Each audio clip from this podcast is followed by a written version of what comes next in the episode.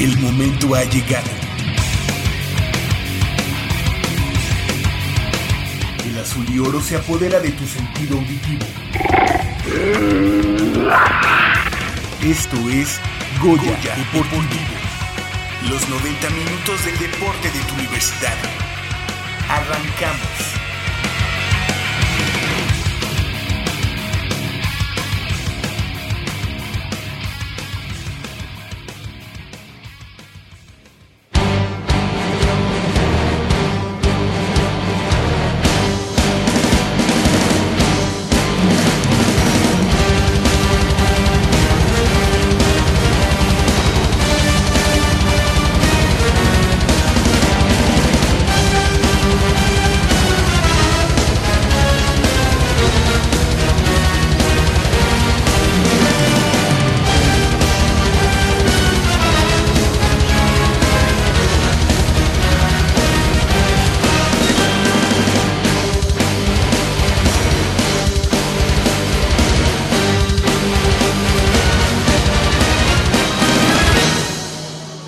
¿Qué tal? Muy buenos días, bienvenidos a Goya Deportivo. Mi nombre es Jacobo Luna, me da mucho gusto estar con ustedes, acompañado de mis compañeras y amigas Nayeli Rodríguez. Naye, ¿cómo estás? Bienvenida. Contenta que nos sigan siguiendo, que nos estén siguiendo, con mucho deporte universitario que pues ya lo estaremos comentando más adelante, que se viene Olimpiada, Universidad, entonces muy contenta. Y mientras yo les recuerdo que estamos por el 860 de amplitud modulada, también tengo el gusto, el placer de saludar a mi compañera y amiga Michelle Ramírez. Michelle, ¿cómo estás? Muy bien, Jacob, muy contenta de estar aquí con todos ustedes. El deporte universitario en su máximo esplendor. Vamos a empezar, este, sí, con los preparativos para las etapas estatales de tanto de Olimpiada Nacional, eh, Universidad Nacional y a lo que se conocerá ahora como Juegos Juveniles Nacionales. Sí, ya vayan apartando sus fechas, chavos, porque se pone muy bueno. La verdad que pueden ver a, deportistas que en la, en la etapa nacional llegan a lo más alto del podio. Así es que vayan apartando sus fechas. Bueno, y mientras tanto hacemos un breve corte, una breve pausa en Goya Deportivo. No se vaya, quédese con nosotros porque regresamos en un momento.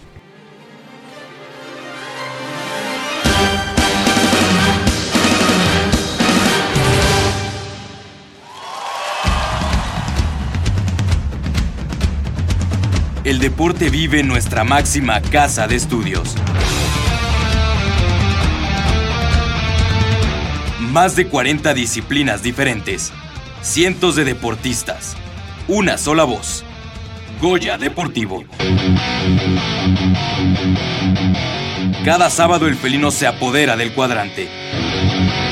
90 minutos del deporte de tu universidad. Escúchanos todos los sábados de 8 a 9.30 de la mañana por el 860 de AM. Goya Deportivo. La voz del deporte universitario.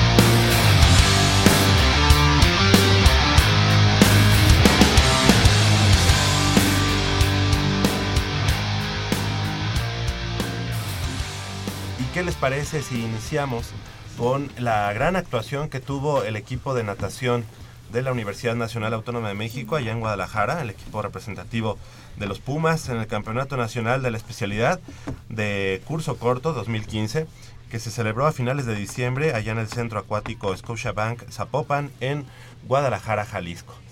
Carla Yeletzin, ¿lo dije bien? Uh, Yeletzin, ok, perfecto. Muñoz Ángeles, ella es estudiante del cuarto semestre del CCH Sur y obtuvo en la categoría 17-18 años dentro de los 200 metros de dorso con un eh, tiempo de 2 minutos con 21 segundos. ¿Cómo estás, Carla? Muy buenos días, gracias por estar con nosotros. Gracias, bien. Bueno, algo enferma, pero bien, bien Perfecto, bueno, pues esperemos que, te mejores. Ahorita estamos aquí en algo así como... Eh, aquí es como un Les digo a mis compañeros que parece un microondas. Allá afuera nos están viendo qué tal nos cosemos, pero aquí es como es calientito, no Sí, te está preocupes. Y bueno, pues además eh, consiguió también el segundo lugar en el relevo combinado dentro del equipo integrado por Mariana de la Rosa de la Prepa 5. ¿Vino Mariana? Sí. Hola Mariana, muy Hola. buenos días. Buenos días. Gracias por estar con nosotros esta mañana. Andrea Cortés de la Facultad de Ciencias Políticas. ¿Vino Andrea? Sí. Hola, ¿cómo estás Andrea? Y Valeria Rodríguez Jiménez de la Facultad de Ingeniería y cronometraron 4 minutos con 42 segundos. Eh, Valeria, ¿dónde andas? Aquí. Hola Valeria, buenos días. Y bueno, pues antes que nada, este, agradecerles que, que estén esta mañana con nosotros. También está con nosotros y también estaremos platicando de ello. Eh, ¿Juriel? Uriel, Uriel. Ah, mira. Mire, doctor, mire, profesor, está U, que parece J. Uriel eh, Pacheco Briseño, ¿cómo estás? Muy buenos días. Muy bien. Perfecto. Y también está eh, el profesor Raúl Porta, a quien agradecemos que esté esta mañana con nosotros, que es pues toda una institución en la natación universitario, universitaria. Muy buenos días. Buenos días. Así como eh, Javier de la Rosa Ortega. Hola, ¿qué tal? Buenos ¿Verdad? días. Y me falta presentar, no, ya, ya presenté. Este, este campeonato, este, estas tres eh, medallas de plata y un bronce allá en, en, Guadalajara, Jalisco, profesor. Bueno, pues nos da una gran satisfacción porque este, pues fue un evento muy competitivo. Y por ejemplo, en el caso de Uriel pensamos que se iba a venir en blanco, pero al final de cuentas pudo lograr traer sus dos preseas. Y creo que eso es muy satisfactorio. Espero que eso le dé el aliciente para seguir avanzando y que cuando ya sea un poquito más grandecito, como de la edad de sus compañeras, pues siga compitiendo y tenga el nivel de ellas. Claro. Y ¿Qué, lo pueda superar. ¿no? qué edad tienes, Uriel? Pues sí. 12 años, 12 años apenas y bueno, pues la verdad es que bastante alto y además este eh, importante. ¿Desde cuándo ya en la natación, Uriel? Este, llevo seis años. Seis años. ¿Siempre en la universidad o dónde iniciaste? Este, en la Olímpica. En la olímpica. ¿Y desde cuándo ya representando los colores de la universidad? Este, apenas No, ya tiene dos años con nosotros. Ya dos años. Sí. Ah, muy bien. Es una de las promesas, ¿no, profesor? Sí. Bueno, que ya se está haciendo realidad, más bien. y en el caso de Javier de la Rosa, ¿eres entrenador? Sí, yo colaboro con el profesor Raúl hace ocho años más o menos Ajá. y este pues me da mucha satisfacción que mi trabajo en conjunto con otros dos compañeros Juan Carlos Carvajal e Isaac Hernández esté rindiendo tan buenos frutos.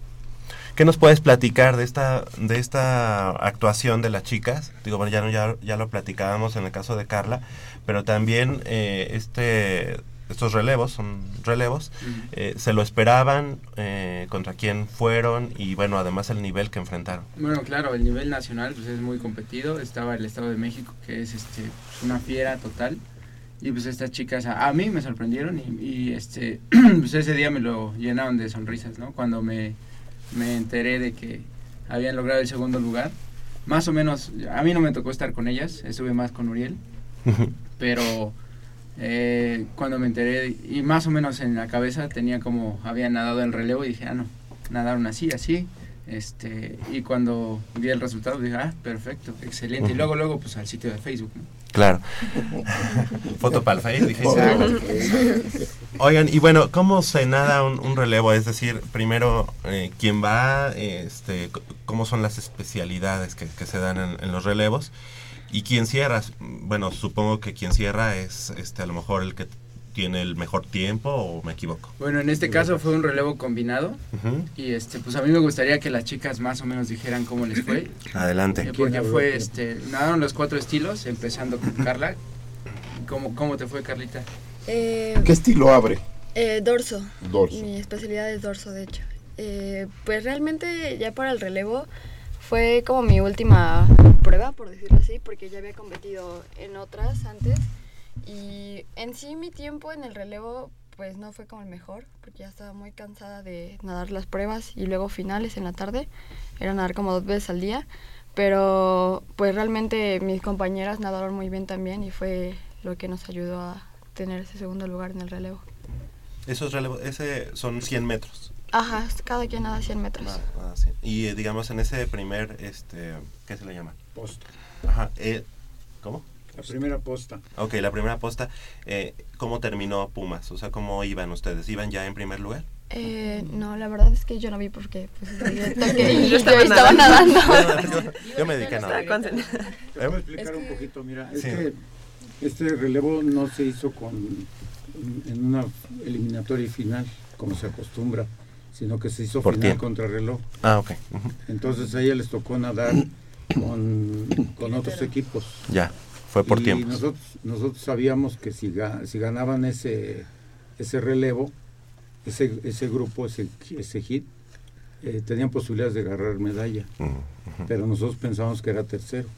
Claro, ellas, porque ellas me solicitaron que yo las inscribiera. Yo no las iba a inscribir. Pero me dijeron, no, escribe también el relevo. dije, ah, bueno, lo voy a escribir. Entonces lo escribí. Qué tercas son, dijo. Y, no, no, no, no, pues ellas saben, saben, saben lo que tienen. ¿no? Y este y ya al final al ver los resultados mm, yo estaba pendiente con el, grupo más fuerte y, y al- después del Estado de México que es un equipo muy fuerte está reforzado con, con nadadores del, Distrito Federal y del Estado de México y de varios lados. Claro. este sabíamos que iba a ser muy difícil ganarles a ellos pero teníamos a Jalisco que también era muy difícil Sí, y en su casa, hay- además. y hay un equipo que está muy bien que es Querétaro y este Al que ustedes le ganaron, ustedes se quedan con la plata y el Estado de México se queda con el oro, ¿verdad? sí Perfecto. sí y- pero sí teníamos te digo, teníamos eh, preocupación del tiempo que hicieran los de Jalisco y los de Querétaro Y Después al final de... de cuentas Ajá. al ver el tiempo que hicieron ellos dijimos bueno pues ya lo amarramos Nada más que tenemos que tener mucho cuidado porque, por ejemplo, en el caso de Carla, que fue el 200 dorso que- donde sacó la medalla, cuando la mandamos a la premiación resultó de que no la vimos pasar, yo salí a sacar fotos y no encontré nunca a nadie. Y había una equivocación, la habían mandado a séptimo. Entonces Ah. fuimos a hacer la aclaración y todo. Y este... Como Miss Universo, ahí entonces. dijeron, ya que está de moda, pues ahorita también la bajamos. a por Sí, y ante la expectativa de que pudiera suceder lo mismo, este, pues estuvimos muy pendientes que, que el resultado fuera el que corresponde. Claro, que no los chamaquearan. Sí, porque al final de cuentas me dijeron, sí, nos equivocamos en tu medalla y ahí, ahí te ves. Y yo les dije, bueno, ¿y el podium qué? Claro. Dice, no, no, si ya se nos hizo tarde, ya no. Entonces yo la obligué pues a que se subiera, no hagas eso porque ser un- que haga yo un oso aquí, un pancho. Le dije, ¿por qué? ¿Por Imagínate, qué?". la de Filipinas ya no hubiera salido. ¿no? No, pues a mí ya, me- ya, ya no soy Miss Y- y, entonces, este, pues este, ganamos por casi nada, ¿no? Pero Pero, afortunadamente se, se logró ese lugar.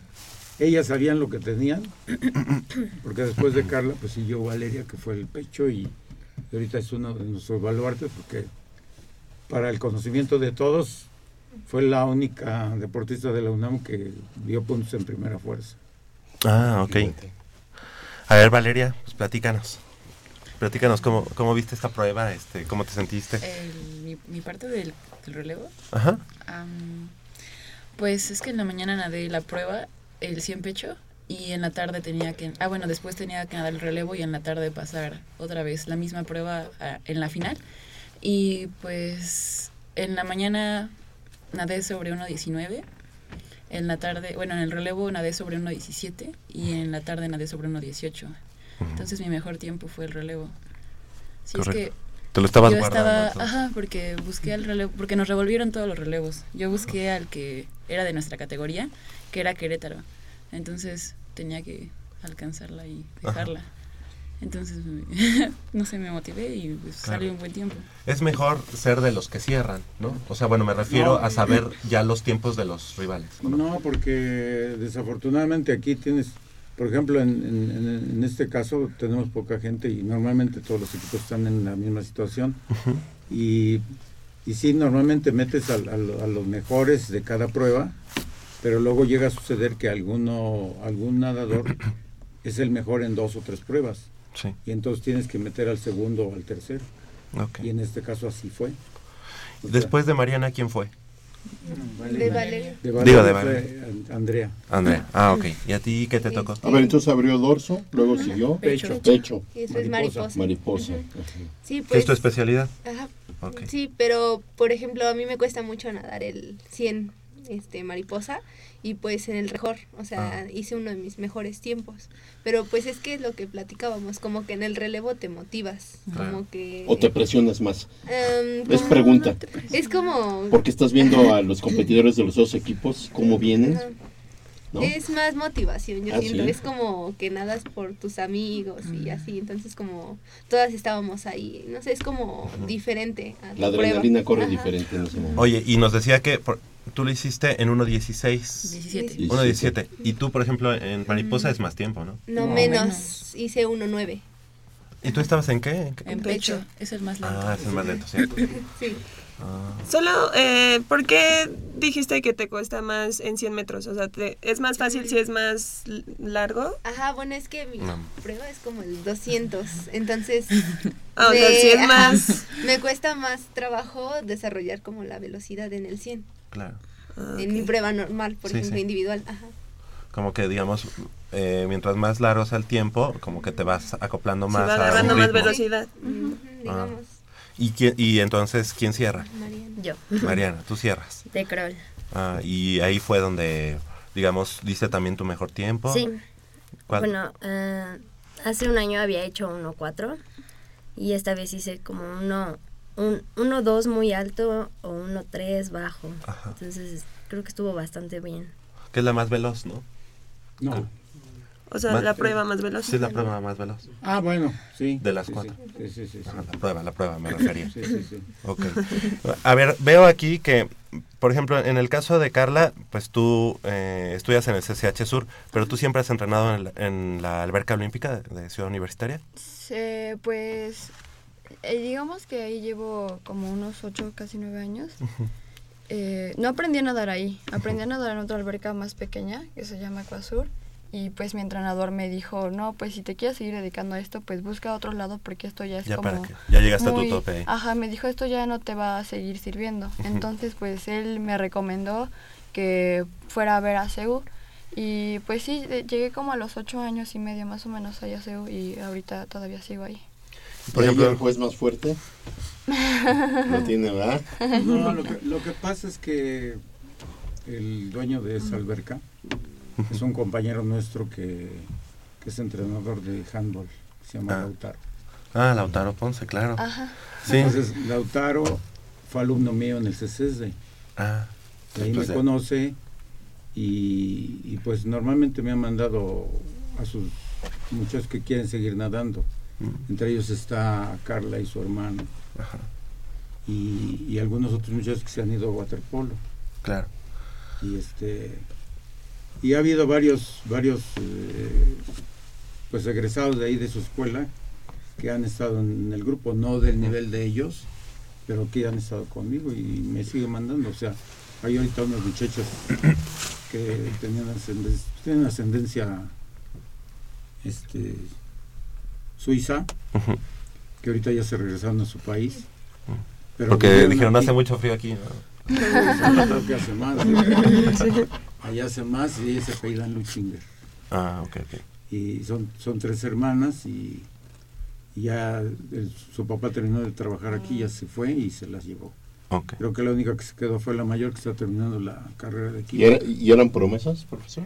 Sí, sí, sí, sí, o sea, tenían, tenían nivel para, para seguir trabajando, pero pues la vida es así, ¿no? Claro. Y uno tiene que entender las cosas. Claro.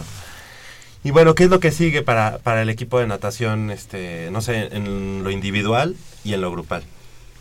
¿Tienen universidad o olimpiada? No, ya este nos año cancelaron. Es que ahorita, Olimpiada. ahorita Oh, la- desafortunadamente la, la forma en que se está manejando el deporte en el, en el país tiene muchas, muchos cambios. Ah, ¿es lo de que cancelaron una categoría? Sí, esa es Ah, la nuestra. Sí, sí, sí. Y también deportes, ¿no? Pero aparte, deportes aparte les revolvieron porque hace muchos años cuando cuando había otro gobierno, este eliminaron la natación de la universidad. Sí, recuerdo. Entonces, nos quedamos sin, sin natación a nivel que debíamos de tener, pues es el- somos estudiantes, pues yo creo que Claro. debíamos de tener más natación. No, y además es un deporte, no- bueno, obviamente olímpico, pero que además en Juegos Olímpicos es de los más vistosos. O sea, es de los, de- o sea, digamos, eh, lo- la Olimpiada Nacional tendría que replicar el escaparate deportivo que hay en unos, en unos Juegos Olímpicos. Y que la natación no esté, es como si el atletismo no estuviera, ¿no?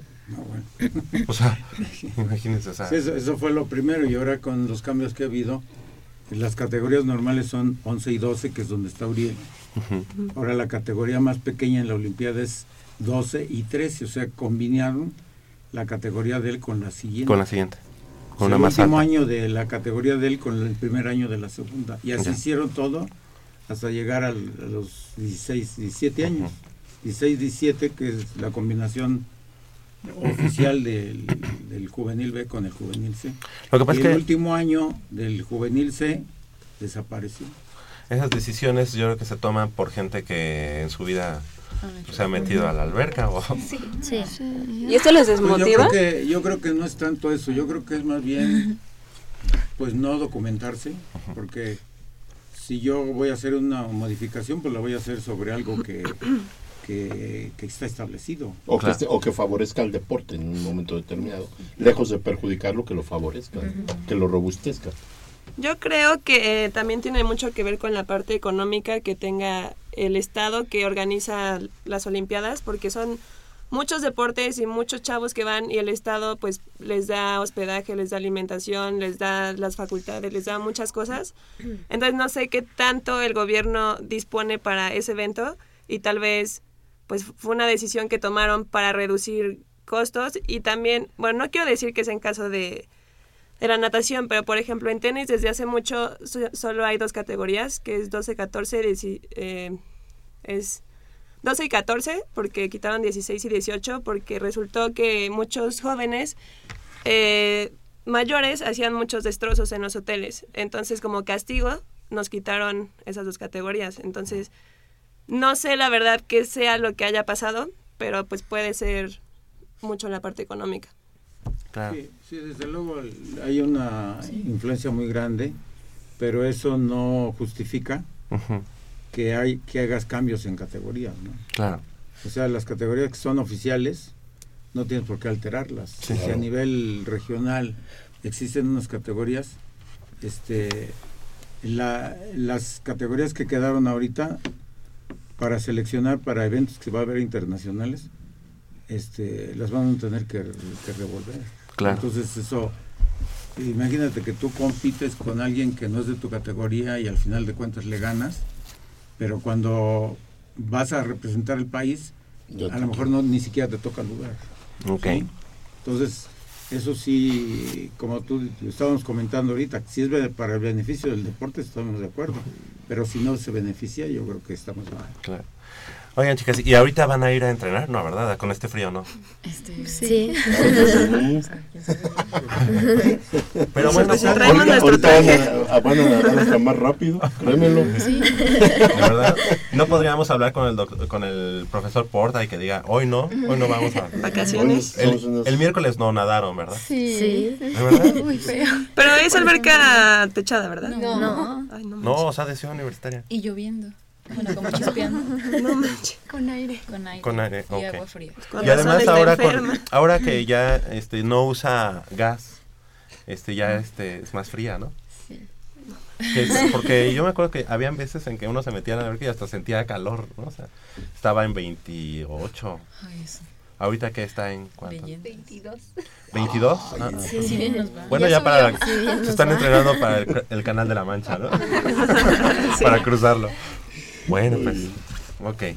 ¿Qué, qué me dice? Ok. Este, chicas, bueno, y quien viene de la prepa 5, que es Mariana, tú iniciaste en la prepa 5 seguramente. No, ah, bueno, eh, ya había aprendido a nadar muy, muy pequeña. Ajá. Y, pero a los 10 años pues ya me metí como a, a seguir aprendiendo. Y Ya como más formal. Ajá, y ya después pues entré al equipo. Y desde entonces estoy ahí en el equipo. Ok, ok. Pero él ya era pumita. Ah, ok, vienes, digamos, de... Ajá, quiso de, decir. de Pumitas, ajá. Ok. ¿Alguna de ustedes también estuvo en Pumitas? No. o? Ellas dos son egresadas del Estado de México. Ah, ok. Pero ya cuando entraron a la universidad, pues este les quedó más ad hoc la, la alberca. Sí. Lo que pasa es que entramos, bueno, justamente la temporada pasada cuando empezó el semestre. Ah, ok. Porque, bueno, por ejemplo, en mi caso, a mí me, se me adecuó más, eh, pues ir a la escuela y entrenar. Bueno, entreno en las mañanas y ya después me voy a la, a la escuela porque yo voy en la tarde. Ah, ok. Entonces, en Ciudad Universitaria estás desde temprano, de todos modos. Ajá, sí. Ok. ¿Y en tu caso? Este, mm, sí, bueno, yo pensaba ya dejar la natación. Ajá. Y este, pero pues la extrañaba mucho y dije, no, pues me meto aquí a nadar algunos días. Y ya después vi al profe que estaba entrenando. Y dijiste, no, mejor si que me si podía- le pregunté que si podía nadar. Ah. Y ya me gustó y dije, no, pues tal vez entreno más y así. Entonces otra vez regresé a... Y Pues bueno, compaginar los estudios en el caso de... de ¿Estás en ciencias políticas, No, Andrea? Andrea está en ingeniería. Ah, bueno, Ah, yo pero soy de ciencias políticas. ¿Qué estás estudiando? Relaciones internacionales. ¿En qué semestre estás? Apenas, bueno, ahorita pasé a segundo. A segundo. Ah, ok. Y a ti te queda entonces un poquito más lejos la... la? Ajá, sí. Ah. ¿Y en tu caso ingeniería? Ajá. ¿Qué ingeniería? Eléctrica electrónica. Ah, ok. ¿Y es este segundo semestre también? Sí. Ok. Sí, así. ¿Y en tu caso prepa 5? Sí. Todavía, todavía no vas a ciudad universitaria más que a nadar. Ajá. Ok, ¿qué piensas Son estudiar? Todavía no sé. Ah, ¿En qué semestre estás? ya estoy en el último año. Año, año, sí, sí. Ah, bueno, ok. Ahí hay que verlo de orientación vocacional. Este, y en el caso de, de Carla, tú estás en el CCH Sur, te queda muy cerca Ciudad Sí, Universitaria. sí, no hay ningún realmente está cerca. Nada más atraviesas el jardín botánico. sí, y ya ¿Ah? llegas. ¿Y qué piensas estudiar? Eh, pues no, tampoco estoy muy segura todavía. Estoy pensando bien. ¿En qué semestre estás? En cuarto, apenas pasé cuarto. Todavía me falta Ok, año y medio. tienes chance. Sí. Bueno, adelante. Yo solo una última pregunta para no quedarme con la duda. ¿Cómo, ¿Cómo escogen su especialidad? ¿Ustedes lo escogen o como que poco a poco se van dando cuenta que es lo suyo? Sí, poco a más poco. bien es así. Pues es que en mi caso, en la alberca donde estaba, pues si empiezas a, a ser bueno en un estilo, o sea, si empiezas a sobresalir más que en otros estilos, como que dejan a un lado a los demás y se enfocan solo en esos. Entonces, en mi caso siempre he nadado mariposa y pecho y siempre se han enfocado en esos. Apenas estoy nadando con el profe Crowley y dorso. ¿Pero te dabas cuenta en las competencias? Sí, desde O sea, pequeña. nadaban como de todas las especialidades y donde te fuera mejor. Sí, donde Ah, ganaras medalla o algo así ya. Ay, es mariposista o es dorsista. Entrénala Ok, solo ok. en eso. Así. Ah, bueno, ¿Y hay alguna, algún estilo que no les guste? Sí, pecho. ¿A ti. Dorso? ¿A ti, por- ¿Pecho a ti? Pecho. ¿También? Mariposa. Ah, mal, malo que dijeras dorso, ¿no? Porque, eso sí. Muy bien, y bueno, pues chicos, les queremos agradecer que hayan estado esta mañana con nosotros, que sigan los éxitos, que, que sea normal que, estén con nosotros eh, las veces que ustedes así lo, lo requieran. Sigue, quedan abiertas los, los micrófonos de, de Goya Deportivo para todos ustedes. Y muchas gracias a Uriel Pacheco, gracias, felicidades. Estás muy joven, pero pues obviamente es como el inicio de una gran trayectoria. Y bueno, pues esperemos tenerte pronto aquí. También al profesor Javier de la Rosa Ortega, muchas gracias. Al contrario, gracias por el tiempo. Las nuevas generaciones vienen fuertes, ¿cómo las ves? Sí, bueno, es nuestro trabajo y tenemos que Ujú. ponerle mucho empeño a eso. Ok, ¿tú tienes pumitas desde qué edad? Desde 12 hasta 16. Ok, y hay quienes tienen a unos chicos más, Sí, es- más jóvenes. Tenemos divididos a... Él, él atiende a las damas Ujú. Y el compañero Juan Carlos Carvajal atiende a los varones de esa edad, son los juveniles.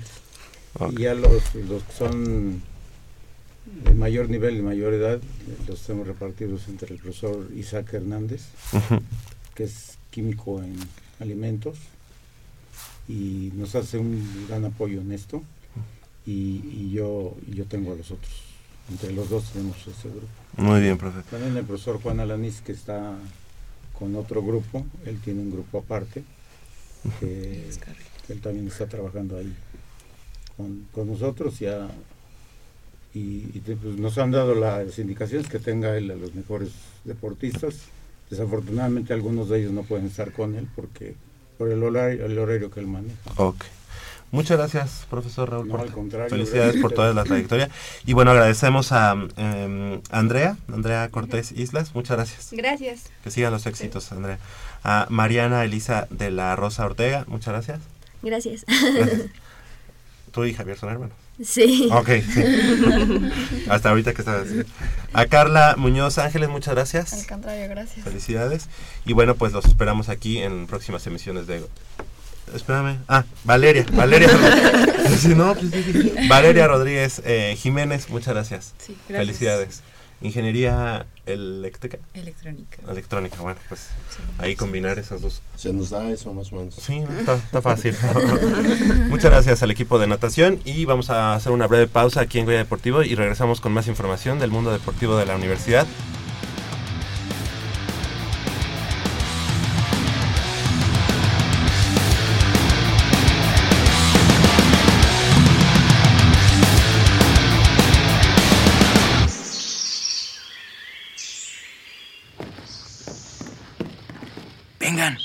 Aquí. Con cuidado para no despertarla. Pero si ya son las 8. Shh. A las 3 arrancan, muchachos. Rífate, Pedrito. Con esta tiene que caer. Despierta, dulce amor de mi vida. Chale. ¿Pero por qué nos moja? ¿A qué mujer no le gusta que le lleven gallo? Pues a todas, pero no cuando escuchan Goya Deportivo. Los sábados en la mañana tienes una cita y no querrás que nadie te moleste.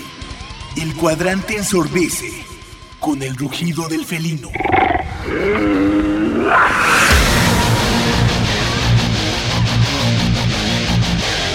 El deporte también se practica con los oídos.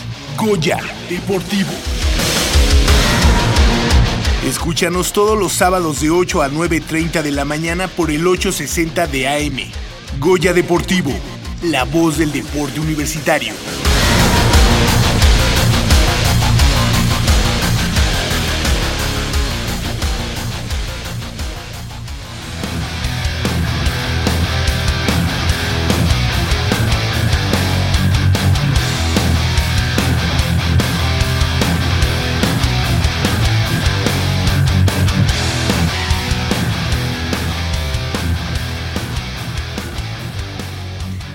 En esta mañana nos da mucho gusto eh, recibir a la única mujer que va a representar a la universidad en esta, en esta disciplina, que es escalada, que es de la, bueno, del, más bien la modalidad de escalada de la disciplina de montañismo, y ella es Paola Durán, estudiante de la FES Aragón, así que me pongo de pie porque es mi alma mater. Muy buenos días, Paola, gracias por estar con nosotros esta mañana. Buenos días.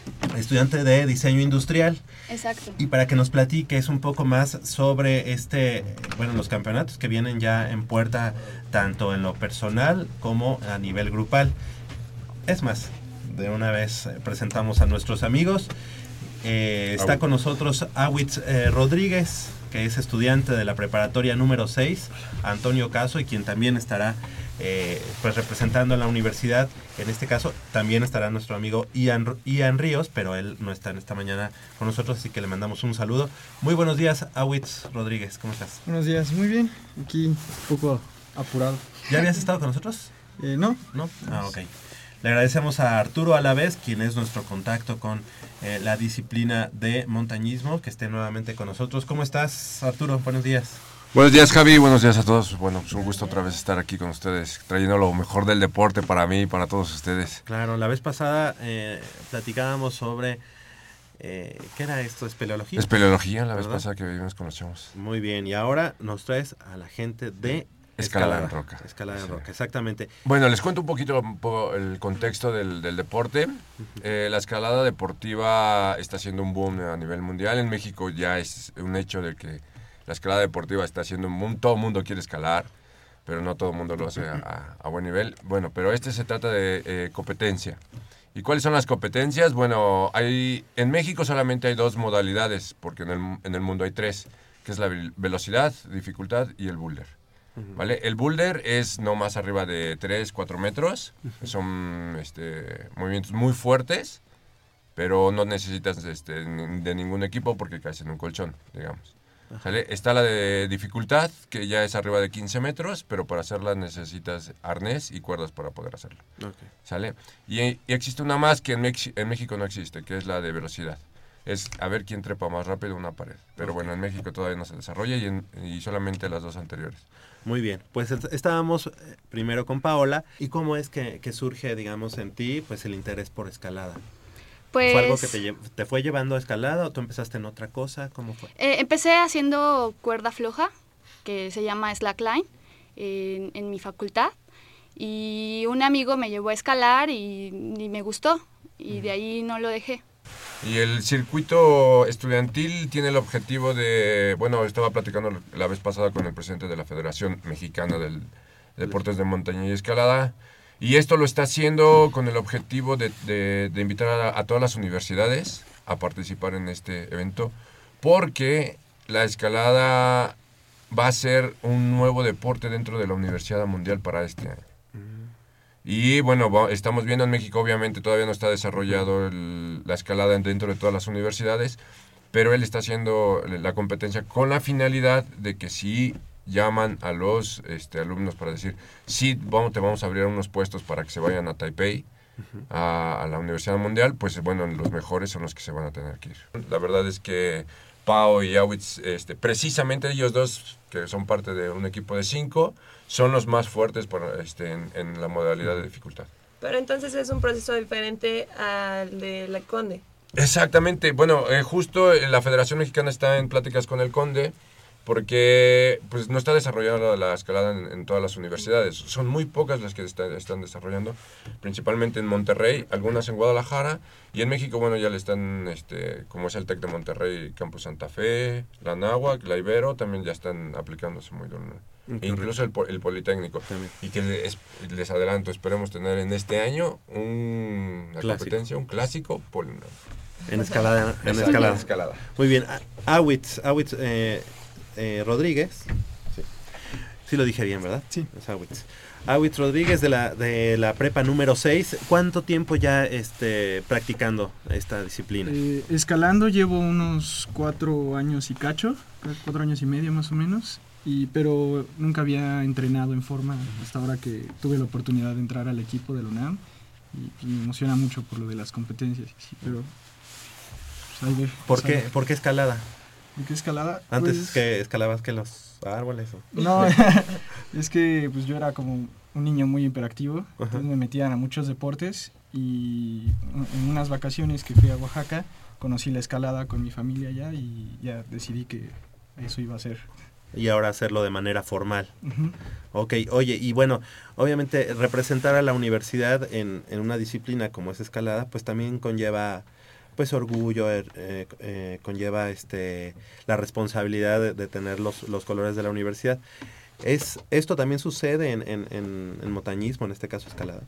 Sí, también porque principalmente competimos con más universidades privadas, ¿no? Entonces no hay tanto, no, todavía no hay una rivalidad, pero sí sentimos como pequeño necesidad de ganarles. Claro, claro.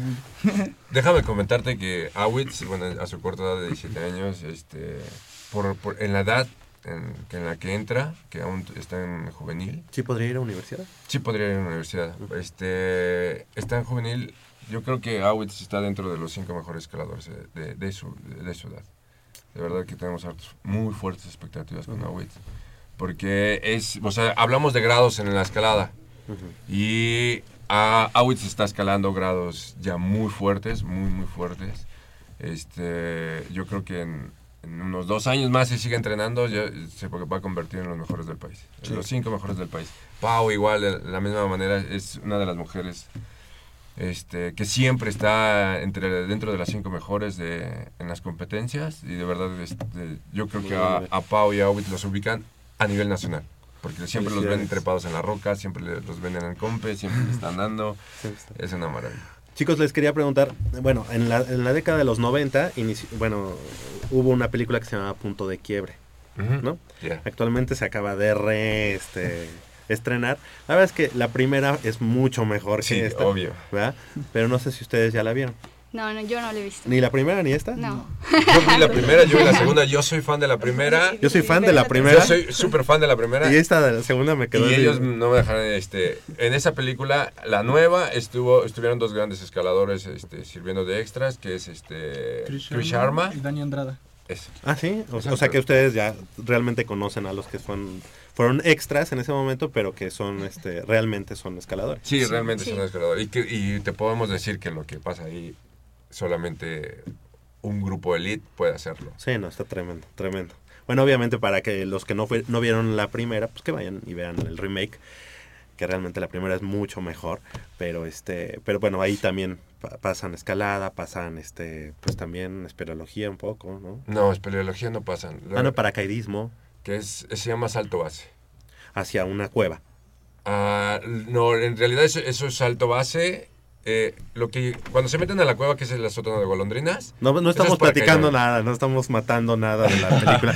No se preocupen, no Pero este sí hacen salto base, snowboarding, pues ya saben, ahí es- Muchos de los deportes sí, muy, muy extremos. Yo tengo una pregunta. Hablan de grados y de eh, en cuanto a la dificultad, ¿esos grados se refieren a la altura o hay alguna dificultad distinta o Pues hay, dependiendo de, de la modalidad, es el grado.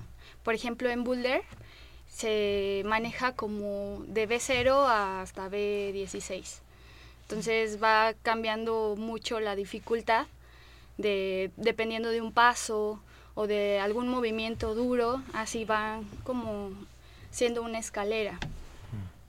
O sea, dependiendo de las características a las que te enfrentes. Ajá, exacto. Y en dificultad también depende mucho de, de la vía, si es en desplome o si también maneja como movimientos muy duros o muy técnicos. entonces la dificultad se basa en los movimientos, en la intensidad del movimiento, Exacto. no tanto en la altura? No tanto en la altura. Puede haber rutas muy, muy fáciles y muy altas. Sí, y bueno, para nuestros radioescuchas, para a ver si logro explicarles un poquito. Hagan de cuenta que tienen nada de- para pisar, absolutamente están pisando una pared lisa, pero te estás agarrando solamente con los tres deditos así de un- una cosita de pequeña, como de una tapa. Una un De- saliente. Ajá, una saliente pequeñita del tamaño de una tapita, hay que agarrarlo y con las dos manos intentar hacer ese movimiento para llegar a, a otro agarre que te permita seguir fluyendo. Ujú. Más o menos son los grados que se van midiendo, que ya los tienen todos medidos, pero se va convirtiendo cada vez más, más y más Correcto. fuerte. Paola, ¿cómo invitarías a, a, en este caso, la- las chicas, las chicas de la universidad, a que se sumen esta, a esta disciplina o al montañismo en general? ¿Qué has encontrado en, en- en ello para, para seguir? Pues he encontrado un equilibrio emocional, físico y mental. Eh, me ha gustado porque me, me da todo esa, eh, todos esos, eh, tanto emociones como Elementos. nuevos conocimientos, nuevo aprendizaje. Y quiero decirle que a, la- a las chicas que no se sientan débiles por este deporte, no implica tanto fuerza, sino también eh, mucha técnica, como mucha precisión. Y nosotras tenemos eso en especial, ¿no? Te- eh, utilizamos más las piernas y no tanto los brazos, y eso nos ayuda mucho a, a subir un- una roca. ¿Has tenido algún accidente? No, Jamás. así no. Sí. Mucha gente pen- pensaría que a lo mejor al, al inicio, no sé, a lo mejor tienes algo que te, que te pueda alejar de, un- de, una, mo- de una modalidad como, como esta, ¿no? Pero todo lo que nos dices que es tan sat- satisfactorio para ti en lo personal, pues yo creo que es Claro. muy, muy atractivo para todos los demás, ¿no?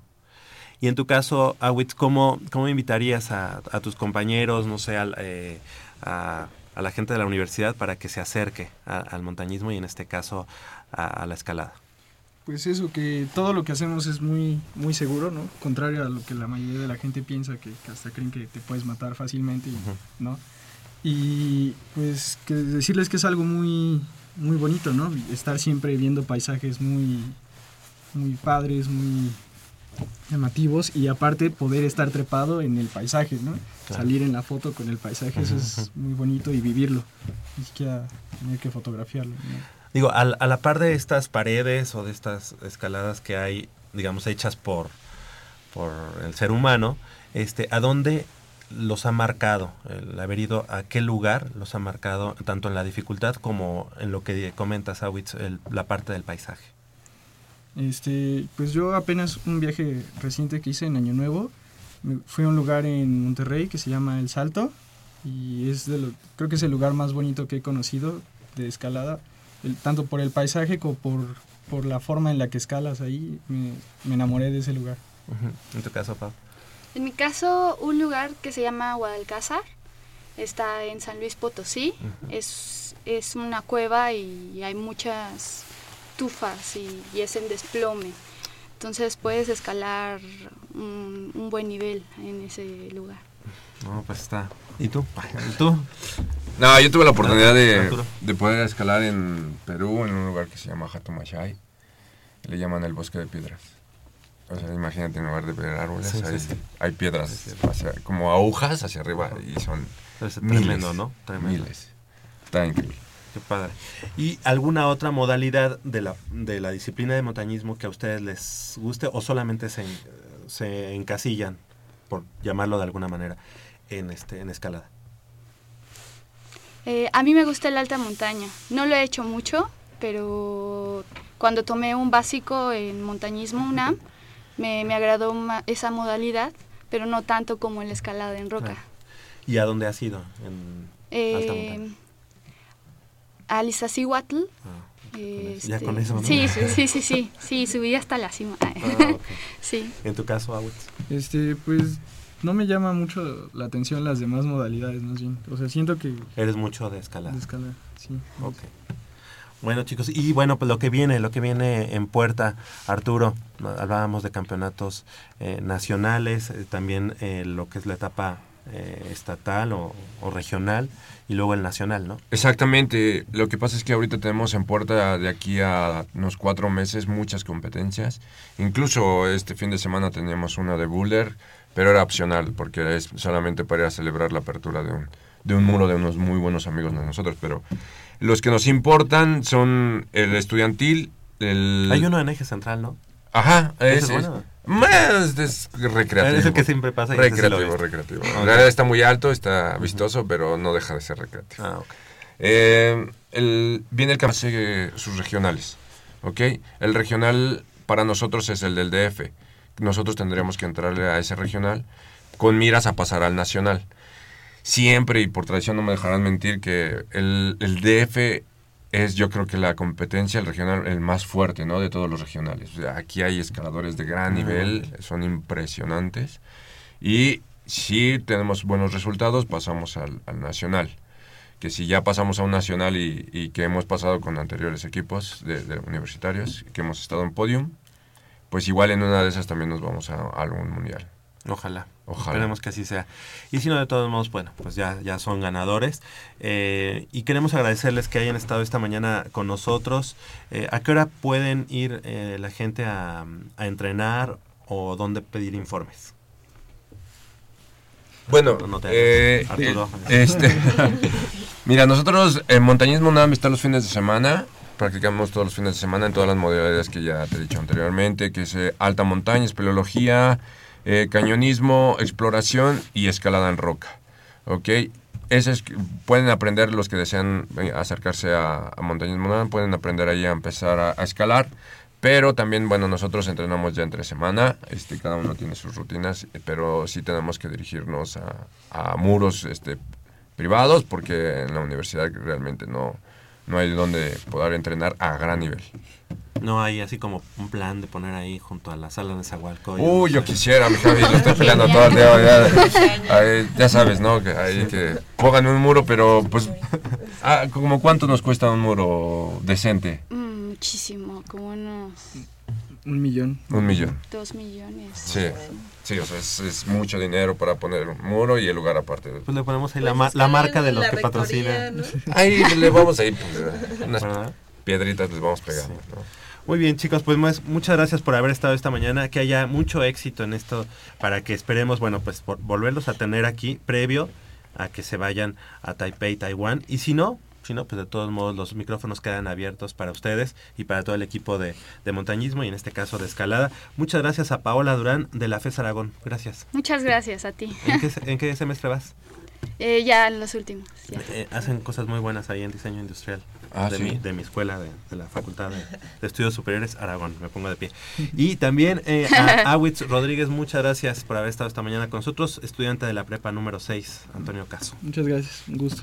Al contrario, gracias Arturo. Muchas gracias, Javi. Cuando quieran, aquí estamos. Amenazas con volver, ¿no? Ah, Y traernos- no pronto, pero- y traernos más. Este, Sí, les traigo más. De, de otras de las modalidades o también de escalada. Órale, ¿Sí? perfecto.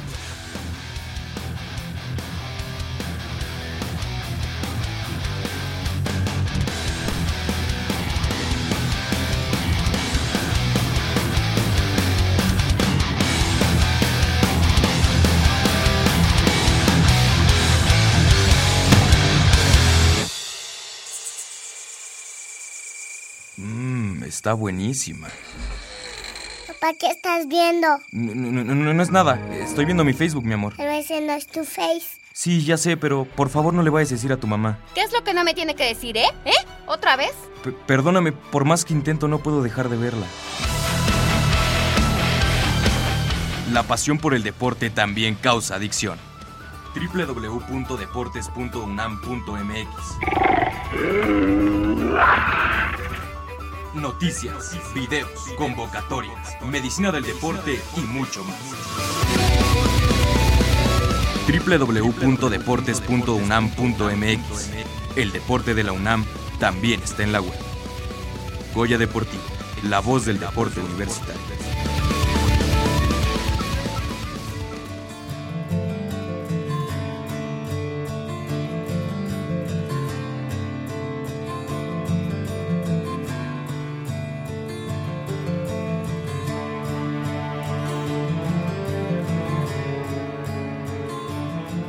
Está con nosotros esta mañana Mariana Vázquez Beristain, que obviamente es la hermana mayor de Pau, de Paulina, pero Así que ahora viene pues para que la entrevistes, no como, oye, ¿qué pasó con lo que te pedí? Reclamos, si nos Ajá, peleamos No es con los normal, ¿eh? reclamos, no, oye, No, no el por gas. la, la blusa que no le pediste prestada ni nada de eso. Ni Sí, no. pasa eso, Mitch, no pasa. Sino viene como invitada, invitada de lujo, Mariana Vázquez Beristain, quien competirá en el Campeonato de Gimnasia de la Costa del Pacífico en la ciudad de Everett, en eh, Washington, Estados Unidos, del 5 al 11 de abril próximos. Eh, muy buenos días, Mariana, gracias por estar con nosotros esta mañana en Goya Deportivo. Hola, ¿qué tal? Buenos días a todos los que nos escuchan, a ustedes. Muchas gracias por la invitación. Contenta de estar aquí al lado de mi hermanita. Así es. Mariana, estudiante de la Facultad de...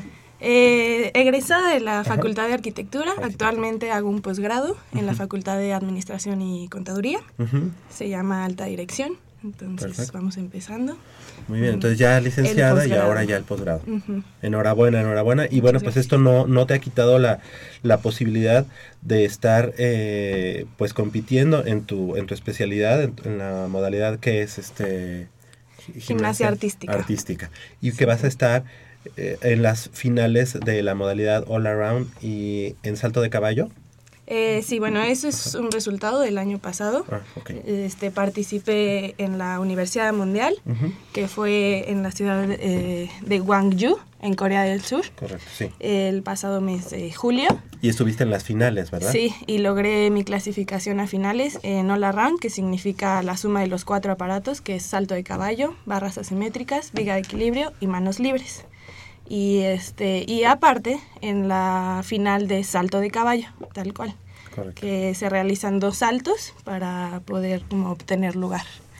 Mariana, esta copa eh, o, o este campeonato de gimnasia de la costa del Pacífico, ¿qué, qué dificultad este, merece, digamos, o, o cuál es la dificultad que tiene? Bueno, obviamente es un, es un campeonato internacional, pero bueno, te vas a medir a, este, a lo mejor del mundo. ¿Cómo, cómo son las expectativas y qué es lo que tú eh, esperas de, esta, de este campeonato? Sí, bueno, en gimnasia artística, Estados Unidos es el equipo más fuerte por mucho, tanto femenil como varonil. Entonces las expectativas este, pues son grandes, ¿no? O sea, la preparación ha sido bastante para poder hacer un muy buen papel ante los mejores del mundo, porque siempre han liderado en cualquier competencia. ¿no? Entonces, este, eh, no voy sola, voy con cinco gimnastas que igual empiezan apenas. Es el primer año senior para ellas. eh, de Baja California, entonces como que estoy... Ellas cinco motivada. son de... Las cinco de Baja California y yo iremos este, a esta justa deportiva. Y tú representando tanto a la universidad como, a Como México. Al país, exactamente. Yo ya sé que yo ya lo sé, pero muchos de nuestros radioescuchas no, entonces no sé si nos puedas explicar eh, de qué se trata tu clasificación a la Copa del Mundo que puede ser en Brasil, que no es Río, no son las Olimpiadas, es una Copa del Mundo distinta, pero si nos pudieras explicar cómo esta diferencia, estaría muy, pero muy bien. Eh, bueno, hay varias copas del mundo que se realizan eh, cada año. De hecho, el año pasado asistí a esta Copa del Mundo que fue en Sao Paulo, Brasil. Es una copa de especialidad, se llama, porque no hay clasificación all around. Clasificas por aparato, entonces, digamos, van las mejores del mundo por aparato. No tienes que competir en los cuatro. El año pasado hice mi participación en dos, en viga de equilibrio y en manos libres. No fue muy buena porque fue mi debut internacional, me ganaron los nervios, pero queremos ver si, a- dependiendo Bueno, del pero el hecho de resultado... estar ya ahí es sí, también un sí, triunfo. era un logro bastante eh, grande para mí. Eh, dependiendo del resultado en Washington, que va a ser en los primeros días de abril, veremos la posibilidad de asistir a la Copa del Mundo, que es a principios de mayo, o sea, un mes después, Ok. y ver la participación de los cuatro aparatos, aunque no sea como all around, sino individual. ¿Esa Copa del Mundo siempre se hace entonces en Brasil? Ujú, Siempre, Ok. Cada año. Oye, y bueno, eh, esta parte de, de estar actualmente en un... ¿Es un posgrado? ¿Es una, es una especialidad? Sí, una especialidad. Ajá, especialidad en alta dirección y bueno, estar en tu, en tu, en tu deporte a ese nivel eh, seguramente te requiere muchos sacrificios, muchas cosas. Este, platícanos un poco cómo es, cómo es el día a día de, de, de Mariana. Pues sí, es bastante, bastante pesado, pero cuando te gusta, te apasiona, pues lo haces con todas las ganas, ¿no? Me levanto bastante temprano porque empezamos el entrenamiento ocho y media. El primer entrenamiento es el largo, son cuatro horas. ¿Y dónde Supuestamente hay en Frontón Cerrado, Ah, ok. en Ciudad Universitaria. Supuestamente son cuatro horas, pero siempre terminamos a la una. Este, después eh, descanso un poco, voy a comer y me preparo porque a las 4 trabajo, trabajo como entrenadora. Ajá. Doy clase a niñas chiquitas de iniciación, ¿Ahí mismo? eh, no, en la CONADE, Ah, en la Comisión Nacional. ¿En las villas? En- se llama Pabellón de Gimnasia ahora y este, ahí doy clase dos horas a niñas chiquitas. Y ya de ahí regreso a CEU para estudiar la especialidad de 7 a 10 de la noche, algunos días de la semana. Otros días de la semana me toca doble entrenamiento, entonces de 6 a 8 pues entrenar otra vez. Ah. Y ya obviamente regreso son muerta. como de 36 horas, ¿no? Sí. Para que te alcance, porque pues, sí, si no... sí, sí, bastante pesado, pero pues lo disfruto mucho. Oye, Mariana, platícanos un poquito. Bueno, a mí me da mucha curiosidad porque normalmente en la gimnasia se suele pensar que las gimnastas eh, pues se desarrollan mejor siendo muy jóvenes, ¿sabes? Sí, sí, sí. Eh, me imagino que tú vas a lo mejor a las competencias y te encuentras con niñitas, casi casi, y estás compitiendo contra ellas. ¿No? ¿Te, ¿Te puede llegar a afectar el aspecto psicológico ahí de, en, en relación a eso? Pues no realmente. Eh, de hecho, la próxima competencia en abril, en Washington, voy a ir con otras cinco junior, o sea, chiquititas, que apenas, ¿no? O sea, 15, 16 años, que apenas este año eh, tienen el nivel para competir internacionalmente. Pero pues ya, tantos años de experiencia compitiendo, eh, me han enseñado como mis ventajas, ¿no? Y entonces conozco mucho mejor mi cuerpo, conozco mucho mejor mi mente a la hora de competir, sé lo que me afecta, sé lo que no, entonces como que son unas cosas por otras. Obviamente la capacidad física no se compara, o sea, cuando tenía 15 años, claro que aguantas mucho más, ¿no? Duele mucho menos las rodillas, los tobillos, bueno, lesiones también, porque pues tuve una ruptura del tendón de Aquiles. Si hablamos O sea de que, tus lesiones, sí. nos vamos a ir a las todos de aquí. No, no, no han sido tantas, pero sí han sido dos que tres graves que pues claro, dejan secuelas. Por más que te cuides y todo, nunca quedas al 100%. Digamos, esa sería la desventaja. Pero pues no, o sea, yo siempre en competencias trato de competir conmigo misma, ¿no? Entonces los resultados siempre son de acuerdo a mi entrenamiento, de acuerdo a mis eh, objetivos y lo que quiero lograr. Mariana, en eh, respecto a, ahorita respecto a la pregunta que te hizo Mitch, cuando tú estás entrenando a las chiquitas, llegas a, a verte a, a, ti misma en cierto, en corregir ciertas fallas, en pulir ciertos detalles. O sea, te sirve como una especie, digámoslo así burdamente, como de espejo, decir, ah, caray, yo a la niña le estoy corrigiendo ciertos momentos que pueden ser de los que tú en, en, la práctica también tengas que pulir? O sea, ¿te ves reflejada en muchos sí, aspectos? Sí, claro, claro que me veo reflejada. Sobre todo me recuerdan mucho eh, cuando yo, eh, los siete años, ocho, que comenzaba igual, este, los errores que tenía, este, como, no sé, todo eso que me gustó aprender, que yo veía en mis entrenadores, trato de, de enseñárselos, ¿no? Y como toda mi experiencia, trato de pues de que las niñas se sientan felices y contentas, así como me hacían sentir a mí. Qué y pues bien. claro que me siento reflejada ahí con la emoción y las ganas de treparse a las barras y no bajarse de la viga y esas cosas. ¿Cuál es el mejor consejo que tú le podrías dar a una niña hoy con toda la experiencia que tienes? Y que, y, y, y si te lo han podido tomar alguna de ellas, porque es muy difícil que, que alguien te tome el consejo y lo aplique. O sea, sí. si, a lo mejor si te escuchan y dicen, ay, sí, es que la maestra me dijo, no sé, pero que lo apliquen ya es otra sí. cosa. Lo, ¿Cuál es el consejo y si, si lo han podido tomar ellas de la mejor manera, no? Sí, pues como entrenador ese es el objetivo, ¿no? Uh -huh. O sea, transmitir a tus alumnos todo lo que has aprendido y siempre, siempre eh, la prioridad es que lo disfruten. Uh -huh. O sea, que hagan el deporte porque les gusta, porque quieren, porque les llena, ¿no? O sea, como transmitirle ese amor y esa pasión al deporte. ¿no? O sea, no específicamente gimnasia artística, sino en general. O sea, que les guste como eh, sentirse bien, hacer ejercicio y no, no, o sea, obviamente ponerse objetivos y cumplir sus metas. Mariana ha sido exponente de, de gimnasia, pues ya nos decías más o menos desde los siete años. Uh -huh. eh, al día de hoy, y ya tomando en cuenta que también eres entrenadora a nivel CONADE, ¿qué sientes que le hace falta a la gimnasia mexicana para eh, dar así como muchos pasos, quizá, o a lo mejor solamente uno para llegar a, a competir los, en, los grandes niveles? Sí, pues es una pregunta complicada, ¿no? Porque sí, siento que principalmente apoyo. O sea, este país tiene mucha mira en el fútbol uh -huh. y poca mira en los demás deportes, ¿no? Que pueden dar mucho más y que requieren mucho más, la verdad, la disciplina que requiere la gimnasia, sobre todo la gimnasia artística, porque sí. requiere más fuerza, más flexibilidad, más concentración, porque hay demasiados ejercicios que dan mucho miedo, ¿no? Y son muy peligrosos también, o sea, dan miedo porque son peligrosos. Porque el recurso humano sí lo hay, ¿no? Sí, sí, sí. Pero el económico está y, y, además complicado. porque estamos hablando de que si, si una niña de Estados Unidos empieza a los 7 años y una niña mexicana empieza a los 7 años, ¿en qué momento es cuando ya de plano se pierde, digamos, la, la dimensión entre una y otra? Pues en Estados Unidos buscan patrocinios, buscan apoyos, en la escuela les dan este también facilidades. Ajá, facilidades y todo. Las Aquí instalaciones. Es bastante, las instalaciones. Aquí es bastante complicado que, que empiecen a apoyarte, el buscar patrocinios se vuelve muy complicado este, no sé, incluso para yo asistir a la Universidad Mundial hubo muchas trabas, o sea, no solo económicas, sino también así como, no, no eres selección nacional, ¿no?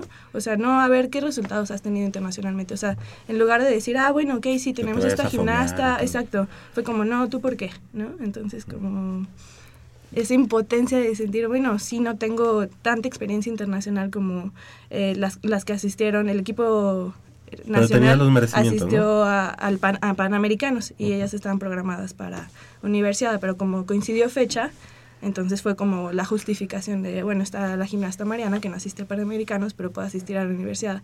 Y no, ¿por qué? ¿No? Uh -huh. O sea, como ese tipo pues de mira, cosas, ¿por eh, qué? Es súper triste eso y sí. es el, el pan nuestro de cada día. Yo te puedo hacer referencia rapidísimo, una noticia en la semana, yo sí le di seguimiento, lo juro, uh -huh. de la jovencita Alicia Ibarra, es una, es una jovencita de silla de ruedas que acaba de ganar el maratón de Los Ángeles. Ni quien le hiciera caso. Ni quien volteara a verle, ni quien volteara a darle, ya no digamos, apoyó una palmada. Y ella misma en sus declaraciones es letal en contra de las autoridades aquí en, en- en el país, porque definitivamente, si no vendes, si no les dejas algo a estas gentes y a las televisoras, olvídate, no eres nada. O sea, puedes ganar lo que, lo que quieras, pero no, si no les dejas a ellos nada, no, no, no. Entonces, el deporte mexicano, independientemente de que siempre hemos pasado por crisis eh, en cuanto a infraestructura, en cuanto a interés, en cuanto a promoción, a difusión, independientemente de eso, siempre ha sido un... Siempre hemos tenido unas federaciones que no les interesa en lo más mínimo más que lo que les deje a- al bolsillo. Por eso el fútbol eh, está eh, eh, desde que despiertas hasta que te duermes, porque es lo único que, según ellos, dejan este país y no es cierto. Hemos visto en Estados Unidos, y tú lo has vivido, vas a competencias de cualquier índole, desde la secundaria, preparatoria, y todos los gimnasios están a reventar.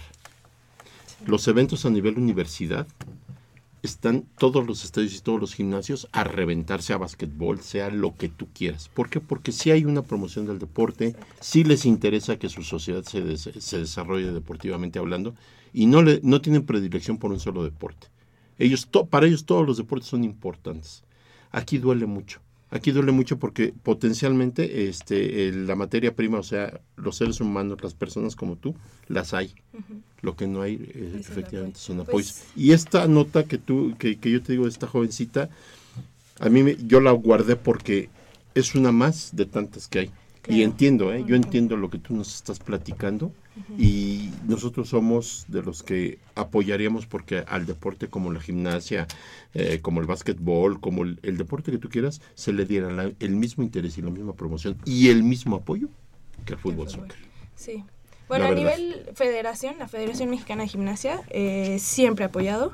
También me apoyaron muchísimo. De hecho, dieron la cara por mí ante el Conde, ante CONADE, como para hoy tenemos esta gimnasta. Entonces, a nivel federación sí hay bastante apoyo, sí Qué hay bueno. esa búsqueda, porque por eso ahí estoy justo trabajando en pabellón de gimnasia, porque tenemos como esa mira de formar semillero para un futuro de gimnastas mucho eh, de mucho mejor nivel. Que Y qué bueno que lo aclares, porque es muy importante saber hay que a lo mejor... hay muchas federaciones que, Que no no. lo hacen. Exactamente. No, digo, aquí está la prueba, ¿no? Esta, esta jovencita, digo, es una tristeza y ella así que ah, este, inicia su, su conferencia, dice, parece que México, parece que en México no, no, no quiere nada de mí. Pues claro. Y muchas veces las federaciones sí apoyan, pero ya más arriba, ya Sí, digamos, cuando Ya se que tiene que tomar en posicionado. cuenta. Sí, Sí, ¿no? Se cuelgan de, del, Oye, de Mariana, en este aspecto, ah, No, no, este, en este aspecto que tú ya estás jugando un doble rol, tanto como de alumna como de entrenadora, ¿tú cómo ves en el, en el rubro de la gimnasia? ¿Qué tan fortalecido está o debilitado el rubro de los entrenadores? Porque también tiene que ver la capacidad que tengas para enseñar. Porque a lo mejor tú, tú puedes decir, bueno, yo tengo todas las ganas del mundo, pero ¿qué, qué tan capacitados están? ¿Qué, qué, qué les falta o qué les sobra? Eh, bueno, actualmente existe eh, la NED, que es de entrenadores deportivos. Creo que es un poco deficiente el programa porque ya es como muy anticuado. Pero actualmente existen los CISED, que te preparan como entrenador deportivo. Afortunadamente ahí en el pabellón y en México, porque Lilia, Lilia Ortiz, que es eh, entrenadora y coordinadora ahí, es este capacitadora a nivel internacional, Mm. pertenece a la Federación Internacional de Gimnasia. Se Entonces realiza, eso. claro, Ajá. o sea, está al día. De hecho, próximamente se va a ir a Corea y se la pasa como capacitándose y capacitando. Eso Entonces eso ha, ha ayudado bastante y ha retribuido bastante a, a empezar a subir el nivel eh, de entrenadores deportivos en México. Eso tendría que ser una derrama, pero digamos a más a nivel un poquito, bueno, más eh, más alto, no más grande. Es decir, si en la ENED o en la ESEF hubiera ese tipo de, de programas Capacitación. ajá, Ujú. Y de actualización. ¿No hay congresos eh, Sí. seguido? ¿No tienen congresos o no Sí, hay el CISEP algo se establecido? realiza cada, cada año Año. y se hacen este cursos y ¿Y capacitaciones. vienen expositores Ajá. importantes? Eh, sí, sí, se busca que vengan, por ejemplo, eh, cuando se montan rutinas para niñas de nivelitos, se trajo al, al que hizo las rutinas, es, que es en Estados Unidos.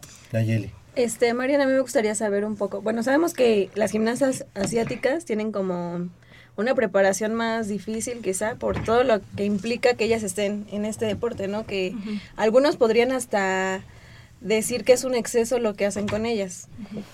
¿Crees que si las mexicanas tuvieran como el mismo tipo de preparación, eh, pudiera haber un mejor resultado, independientemente quizá de, o sea, suponiendo que haya patrocinios y que no tuviera algún problema económico ese deporte?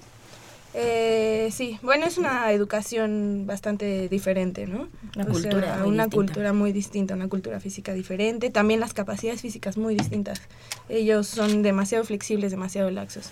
Nosotros tendemos a ser como, como más, eh, bueno, depende, ¿no? Pero más eh, capacidades de fortaleza. Ah, ok. Entonces, pero sí, yo creo que sería como si tuviéramos como un poco más esa cultura deportiva, eh, no sé, esa educación de decir, voy a entrenar diario, este, Más necesito, ¿no? exacto, como más disciplina para cumplir mis objetivos, sí estaremos en, en otro nivel definitivamente. Todo tiene que ver, ¿no? La cuestión social, la cuestión Sí. física, la cuestión de alimentación, Claro. todo lo que- como, como Pero ¿sabes que cómo se llama eso, Javier? Disciplina. En la semana vi un video de un joven en, eh, en Colombia de ascendencia japonesa que les explicaba a las personas cuál es la diferencia entre la disciplina y la y digamos y lo que es eh, la vida cotidiana, ¿no? Y un ejemplo rápido decía es que nosotros los latinoamericanos estamos acostumbrados siempre dice yo me estoy espantado de tantas mentiras que decimos. Yo te digo en un segundo estoy contigo. Te hablo por teléfono. Ya en un segundo estoy contigo dice los los, los japoneses cuando dicen un segundo es que ya estás aquí. O sea, que volte- pueden voltear y, y estás junto de ellos. S- Estos detalles eh, dan una explicación de lo que es la disciplina en todos los ámbitos de la vida. Se los voy a pasar y por ahí lo, lo, lo- lo checan. Es un video muy interesante, muy bonito, muy simpático. Y de veras, si no hay disciplina, dice, es que los mucha gente cree que los japoneses son los mejores en todo, en tecnología y todo. Dicen, no, son disciplinados. Véanlo, vale mucho la pena para que lo apliquen en el deporte. Y cultura. Sí. Mariana Vázquez Beristain, te queremos agradecer mucho que hayas estado esta mañana con nosotros, que haya mucho éxito allá en Washington, en Washington y obviamente te, te esperamos para que regreses aquí y en Goya Deportivo nos platiques cómo te Que fue. nos traigas muchos regalos, por favor. Pero yo... Con eh, una medalla nos conformamos. Con ganas de decir acerca del consejo que dijo Mitch. Bueno, no lo dijiste porque a lo mejor no, no es un consejo que des verbal, pero es un consejo que has dado mm, con tus acciones y es el de no rendirse. Quiero reconocer su trayectoria. Ha tenido traba tras traba tras traba y pues aquí sigue. Entonces, yo creo que le va a ir muy bien y tienes muchas admiradoras aparte de mí. Venga, las Muchas mejores gracias. vibras. Claro gracias sí. por la invitación y claro, me gustaría regresar contándoles de mis medallas. Están abiertos los micrófonos de Goya Deportivo para este para platicarnos de todo eso, que son logros, ya independientemente de, los resultados allá. Creo que es un logro el estar allá, tomando en cuenta todas las condiciones a las que a diario te enfrentas. Eh, que sigan también los éxitos. Obviamente, esto, lo- la parte deportiva es, es integral, pero allá en la Facultad de Contaduría y Administración, en este posgrado, en esta especialidad en alta dirección, y pues obviamente a nosotros como universitarios nos llena de orgullo que los deportistas sean, se estén preparando obviamente en lo principal que es lo académico. Muchísimas gracias.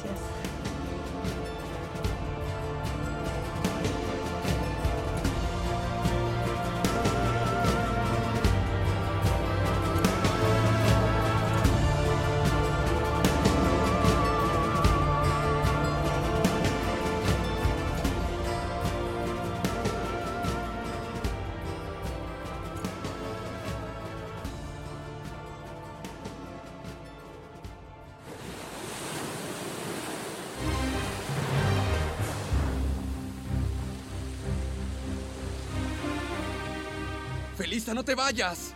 No insistas más, Ramiro Benjamín. Ha llegado el momento de escribir una nueva página en mi vida. ¿Páginas? No me hables de páginas. A lo nuestro todavía le queda mucha historia. Lo siento, pero tengo que irme. ¿Algún día volveré a tener noticias tuyas? Pues claro, haz clic en www.deportes.unam.mx. Ahí recibirás noticias y no solo mías, también de fútbol, soccer, americano, taekwondo, béisbol, atletismo, canotaje, deportivo. Deporte para tus oídos.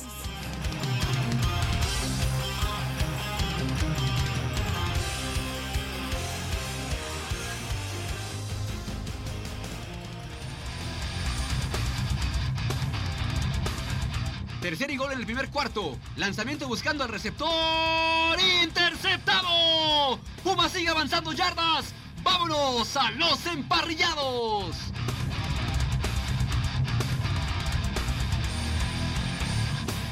El coach Raúl Rivera Sánchez fue electo como presidente de la UNEFA y será para el periodo 2016-2019.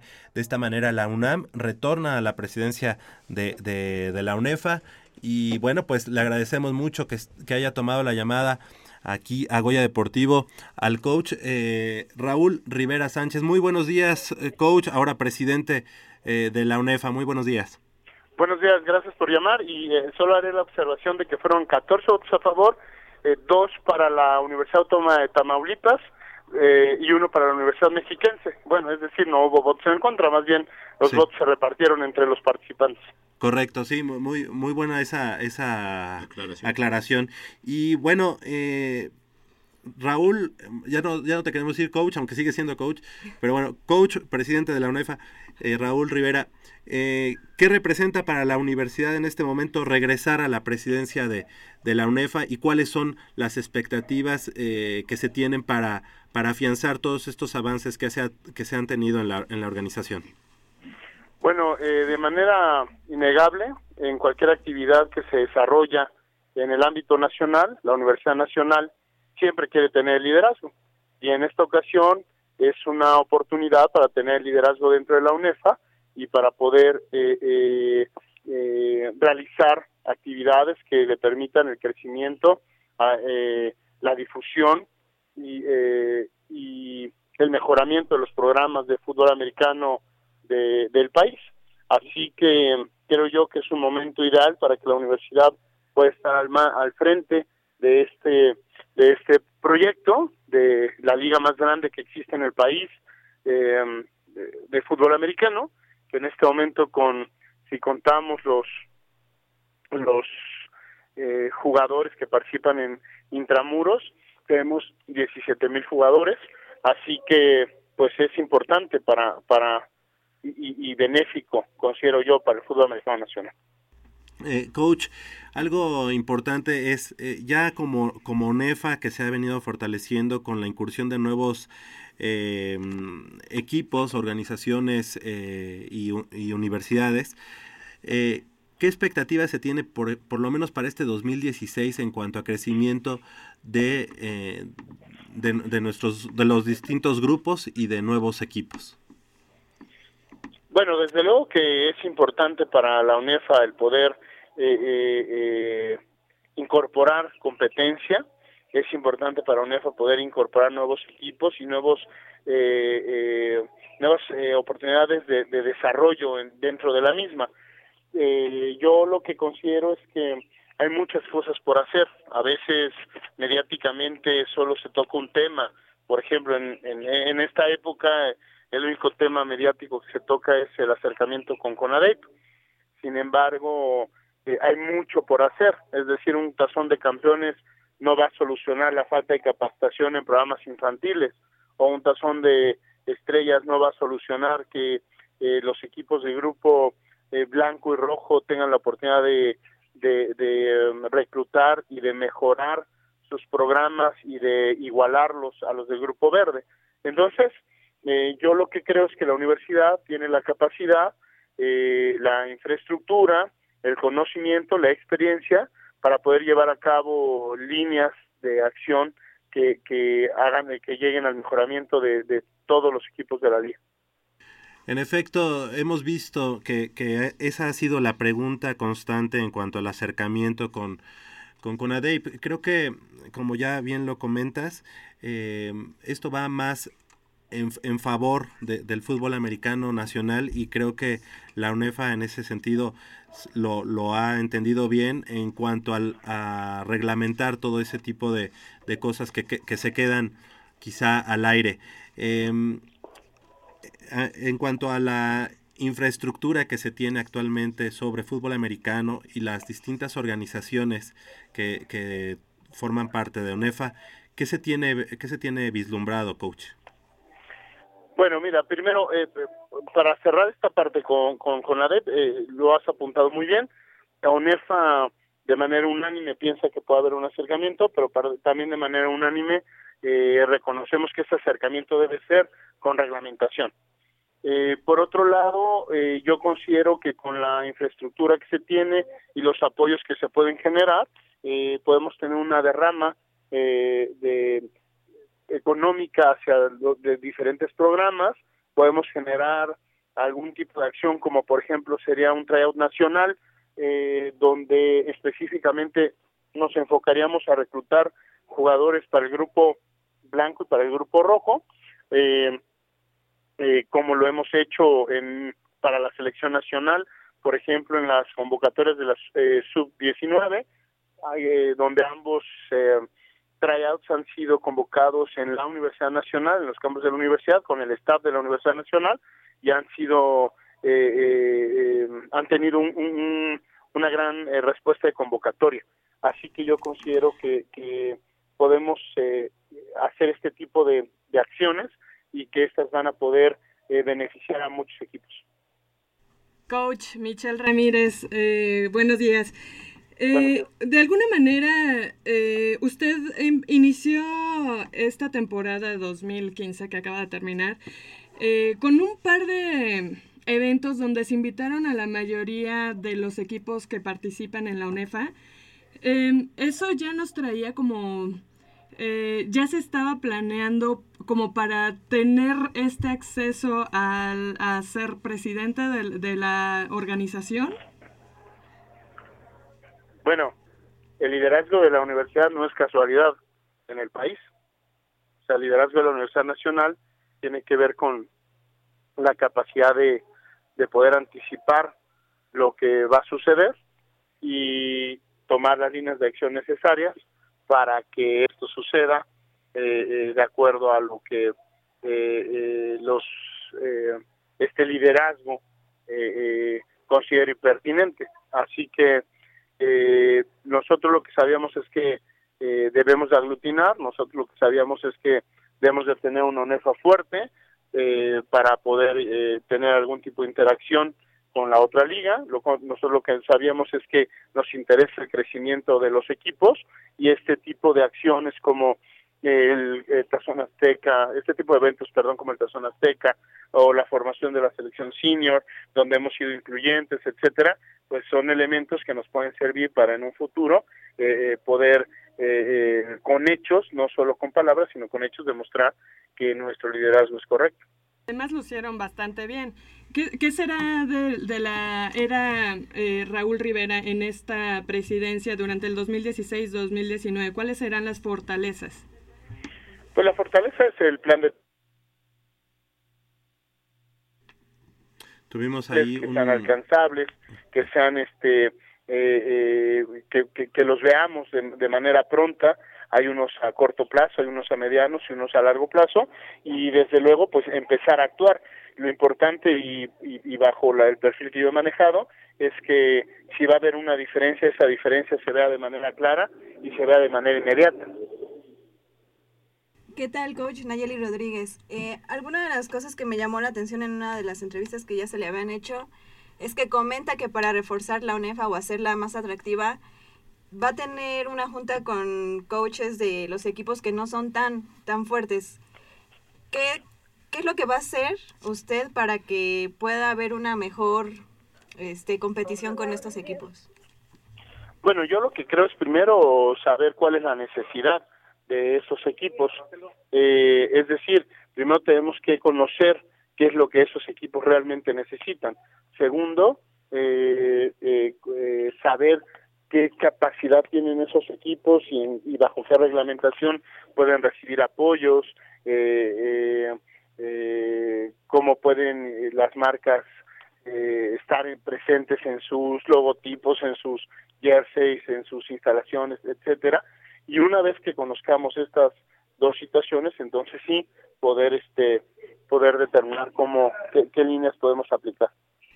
Coach, eh, finalmente me gustaría eh, preguntarle, después de cuatro campeonatos eh, al frente del equipo de los Pumas, una, una época pues dorada para el equipo de la, de la Universidad de Pumas Ciudad Universitaria, cuatro subcampeonatos con una marca de 76 triunfos y 13 derrotas nada más. Eh, eh, te desligas totalmente de, de- la digamos de la organización de Pumas Ciudad Universitaria. Bueno, primero efectivamente estoy muy contento de lo que se pudo lograr en estos años. Hay que de esos 13 derrotas, 5, 4, perdón, fueron contra equipos estadounidenses y que pudimos tener marca ganadora y una marca eh, contra equipos estadounidenses y una marca perfecta contra equipos del Instituto Politécnico y obviamente son logros que para todos los que formamos parte de este equipo son muy importantes en, en estos últimos ocho años. Eh, por otro lado, no, eh, nosotros vamos a participar con la Universidad Nacional, eh, no solo en fútbol americano, sino en cuatro disciplinas más, y se ha eh, generado una coordinación de deportes de contacto, por lo cual vamos a tratar de replicar lo que se ha hecho en fútbol americano en deportes como flag, rugby, ultimate eh, y lacrosse. Y de esta manera eh, eh, vamos a seguir trabajando eh, en la Universidad Nacional y al mismo tiempo llevar a cabo el- la labor dentro de la UNED. Ante la designación de, del coach Otto Ulrich Becerril al frente del equipo de los Pumas, eh, las expectativas deben, deben ser también las, las más altas, ¿no, coach? Sí, desde luego, el coach eh, Otto proviene de la Escuela de Coaches de la Universidad Nacional. He trabajado con él desde el año 2007 en el staff de, staff de entrenadores y eh, es una persona capaz. Mama, eh, las líneas de trabajo van a ser exactamente las mismas. Yo creo, desde luego, en su estilo y, y, a su manera, eso tiene que ser así, pero estamos muy contentos de que este cambio se dé así, que se dé eh, de una manera institucional, ¿no? Eh, les dec- comentaba a los jugadores, tengo la fortuna de ser el primer entrenador en jefe de la universidad que, que termina con sus jugadores queriéndolos, ¿no? Que siendo querido. Eh, eso no había ocurrido, ¿no? Tristemente al final de todas las épocas, de todos los entrenadores, eh, eh, eh, los jugadores ya no estaban contentos con, con, con el entrenador y en esta ocasión pues al contrario, los jugadores me muestran mucho afecto y están eh, eh, sería lo contrario tristes, ¿no? Tal vez por esta situación, pero en, eh, en una postura muy institucional, sabiendo que, que así es, que es lo mejor para la universidad y que, que eh, eh, todos debemos de pensar en ello. Y estoy convencido de que el cuerpo de entrenadores, un cuerpo de entrenadores muy jóvenes, pero que se han venido preparando desde hace ocho años, es totalmente capaz de llevar a buen puerto a este equipo. Esperemos que este trance entre, entre una estafeta, bueno, el cambio de estafeta sea, sea lo, lo, lo más positivo posible y que obviamente veamos ese mismo sello en el equipo de los Pumas Ciudad Universitaria para este año 2016 y en todas sus categorías, pues ya estamos a la vuelta de la esquina de la temporada de intermedia y coach, pues enhorabuena y enhorabuena para la Universidad Nacional que regresa a la presidencia de la Organización Nacional Estudiantil de Fútbol Americano. Gracias, muy amables. Gracias, gracias por tomar la llamada. Eh, del otro lado del micrófono, Crescencio Suárez en la operación de los controles técnicos, muchas gracias, así como Armando Islas en la producción. Yo soy Javier Chávez Posadas, les agradezco el favor, el, el favor de su atención, no sin antes invitarlos y recordarles que el próximo sábado en punto de las 8 de la mañana tenemos una cita aquí en Goya Deportivo con 90 minutos de deporte universitario, deporte de la máxima casa de estudios. Hasta la próxima.